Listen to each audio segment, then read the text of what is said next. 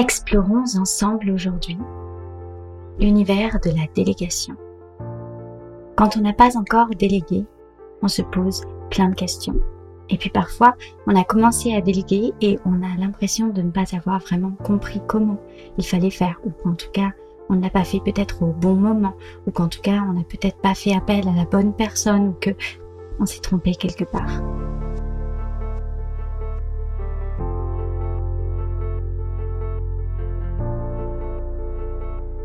Et aujourd'hui, je vais t'expliquer comment moi je fais pour déléguer et quel type de délégation j'ai mis en place pour faire passer mon business au niveau supérieur et tout déchirer. Alors à partir du moment où tu vends et où tu commences à avoir des beaux résultats, assez vite, se pose la question de faire appel à un ou des freelances pour te libérer de certaines tâches. Et il est sûr que jusqu'à un certain seuil, tu peux très bien te débrouiller toute seule. Mais en fait, à un moment donné, il faut se dire qu'un business n'est pas fait pour être géré tout seul.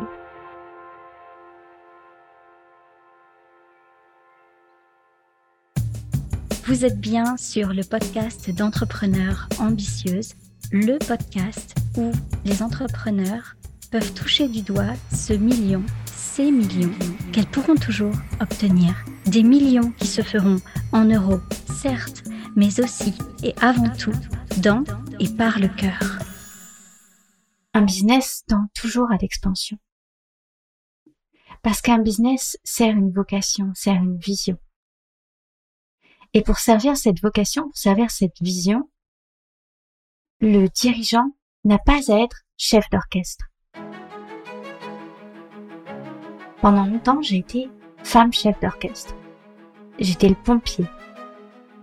Soit j'étais seule dans la boîte, soit j'avais pas mal de gens dans la boîte, mais c'était toujours moi le référent. C'était toujours moi qui trouvais des solutions. Et ça, ce n'est pas quelque chose qui sert ton expansion. Ce business n'est pas là pour t'empoisonner l'existence. Ce business n'est pas là pour t'enfermer de 8h à 18h chaque jour de ta vie, week-end compris. Parce que si c'est ça, autant reprendre un travail salarié quelque part. Ton bien-être doit être ta priorité, ce n'est pas égoïste de dire cela. C'est juste l'absolue vérité. Si ton business ne sert pas ta vie à toi, il ne pourra pas servir celle des autres. Et pour permettre à ton business de s'expandre comme il se doit, il est vrai que tu dois en passer par la délégation.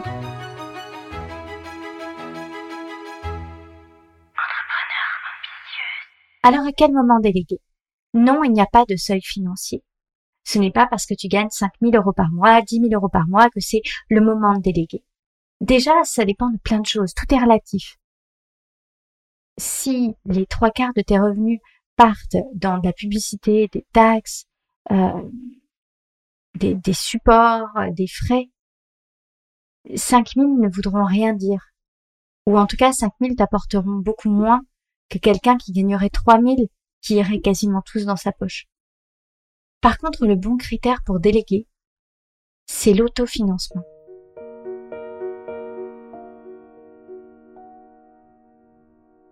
À partir du moment où tu as un produit qui se vend régulièrement et que tu sais que tu as mis la main sur quelque chose qui est de l'ordre de ton offre signature, d'un produit dont tu sais que tu vas avoir la capacité à le vendre et à le revendre régulièrement, c'est le moment pour toi d'aller chercher d'autres personnes. D'autres personnes qui vont certes te libérer du temps, mais qui, au-delà de ça, vont apporter leur génie, leur capacité à elles dans ton business. Bien souvent, on a tendance à dire que il faut aller rechercher les endroits où on se sent le plus faible et aller travailler dessus. Je ne suis pas d'accord. Je ne suis pas d'accord. Un business n'est pas un endroit où on souffre. Un business est là pour mettre en avant tes zones de génie. Car tu es une personne géniale. Donc l'idée, c'est de te débrouiller toute seule. au début. Et à partir du moment où tu sens que tu es en capacité de t'autofinancer, de fixer un budget en amont et de décider combien tu vas pouvoir consacrer à la délégation. Et de faire la liste de toutes les choses que tu pourrais déléguer et de choisir celles qui te saoulent le plus, qui te prennent le plus de charge mentale. Ces tâches-là, délègue-les à quelqu'un qui aime les réaliser. La THVA, ça n'a rien à voir avec la TVA. La THVA, c'est de la très haute valeur ajoutée. THVA. Et bam. Quand je fais passer des entretiens pour recruter pour un poste ou un autre pour mon organisation, oui, les compétences sont importantes. Mais les filles de mon équipe te diront que ce n'est pas ça mon principal critère. Il m'est arrivé de recruter des personnes qui n'avaient pas toutes les compétences sur le papier. Et il m'est arrivé de dire non à certaines personnes qui avaient toutes les compétences sur le papier. Quand je recrute quelqu'un pour travailler avec moi, j'ai un critère qui ne me permet pas de me tromper. Bien plus que des compétences, je recherche une personne qui ait envie de travailler avec moi, dont je ressente la profonde motivation. Une personne qui vibre autour de ma vision et qui a envie de s'investir avec moi pour faire grandir ce projet, que ma vision devienne sa vision. Je recherche vraiment une communauté de valeurs, de connexion humaine un contact fort, une personne ultra motivée, qui a envie de faire ses preuves et qui a vraiment une profonde envie d'apporter à mes clientes un plus. Avec ce critère-là, je ne me trompe pas sur les personnes que je recrute. Je fonctionne au coup de cœur. C'est ma raison qui prend la décision mais mon cœur qui ressent l'intuition. Et j'écoute les deux. Je ne néglige pas l'un au profit de l'autre. Je prends ma décision de recrutement en pleine conscience de ce que ma tête et mon cœur me disent. Que vas-tu faire de ces talents qui t'ont été donnés? Vas-tu les laisser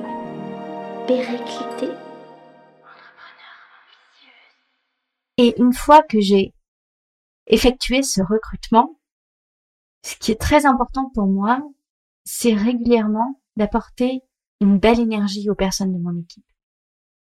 En tant que dirigeante, c'est mon énergie qui va positionner mon organisation plus ou moins haut. J'en ai conscience. Et c'est pour cela que c'est très important d'avoir régulièrement des contacts avec les personnes qui travaillent pour toi. C'est pour ça que c'est très important de faire des réunions d'équipe. C'est pour ça que c'est très important de leur confier tes avancées, tes projets, tes réflexions. C'est pour ça que c'est très important de les remercier pour ce qu'elles font pour toi. Te positionner en leader, oui. Te positionner en chef d'entreprise, oui. Ça reste moi la bosse. Mais par contre, c'est fondamental pour moi que les personnes qui travaillent au sein d'entrepreneurs ambitieuses sentent qu'elles ont la possibilité d'être force d'initiative et d'esprit de proposition. Qu'elles ressentent qu'elles font vraiment partie de l'aventure. Qu'elles ressentent qu'elles co-créent comme moi ce magnifique projet. Et c'est là qu'on n'est plus dans le leadership classique. Le leadership classique, le leadership transactionnel consiste à donner une rémunération à un freelance en échange d'un travail qu'il fournit pour toi.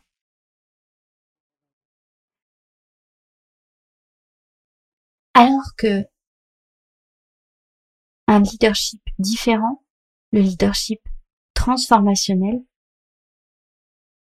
te permet de grandir grâce aux personnes que tu as recrutées et permet aux personnes que tu as recrutées de grandir grâce à toi. Si une personne de mon organisation vient à moi avec un problème, je lui demande de venir avec deux solutions. Un plan A et un plan B. Je ne suis pas le pompier. Je ne vais pas passer ma journée à éteindre des feux. J'ai confiance en les personnes de mon organisation pour trouver des solutions.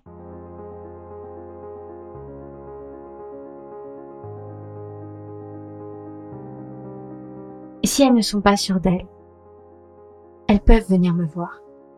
Mais je leur demande de toujours être force de proposition. J'ai conscience que peut-être qu'elles ne souhaiteront pas travailler pour entrepreneurs ambitieuses toute leur vie.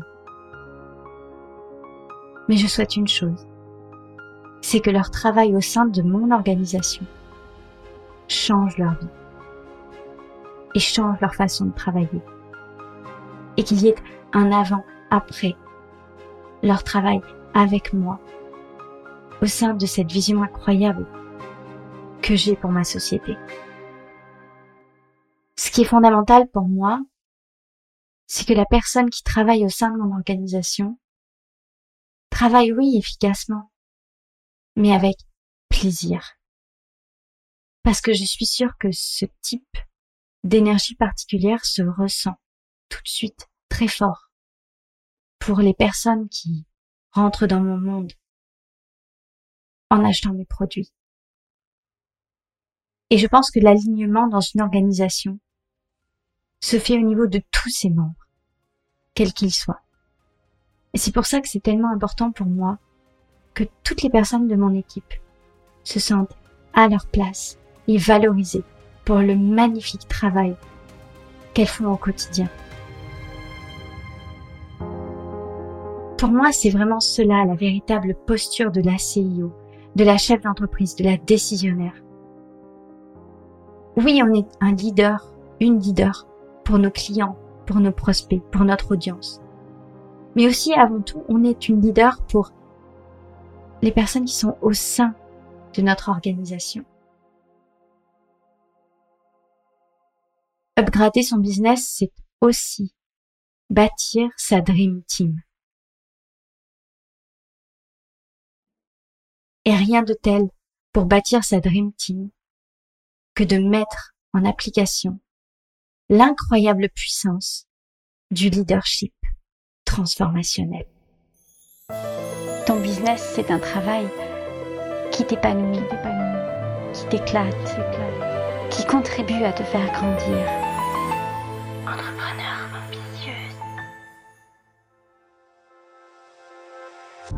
Si cet épisode t'a aidé, n'hésite pas à me laisser une note de 5 étoiles et un avis incroyable sur Apple Podcast. Je t'en serai très reconnaissante. Si c'est déjà fait, et je t'en remercie du fond du cœur, ou si tu n'as pas Apple Podcast, tu peux tout simplement, là tout de suite, dès maintenant, prendre une capture d'écran de cet épisode de podcast et le partager en story en me notifiant entrepreneure ambitieuse. J'aurai le grand plaisir de te repartager à mon tour afin de te donner une belle visibilité. Je te dis à la prochaine.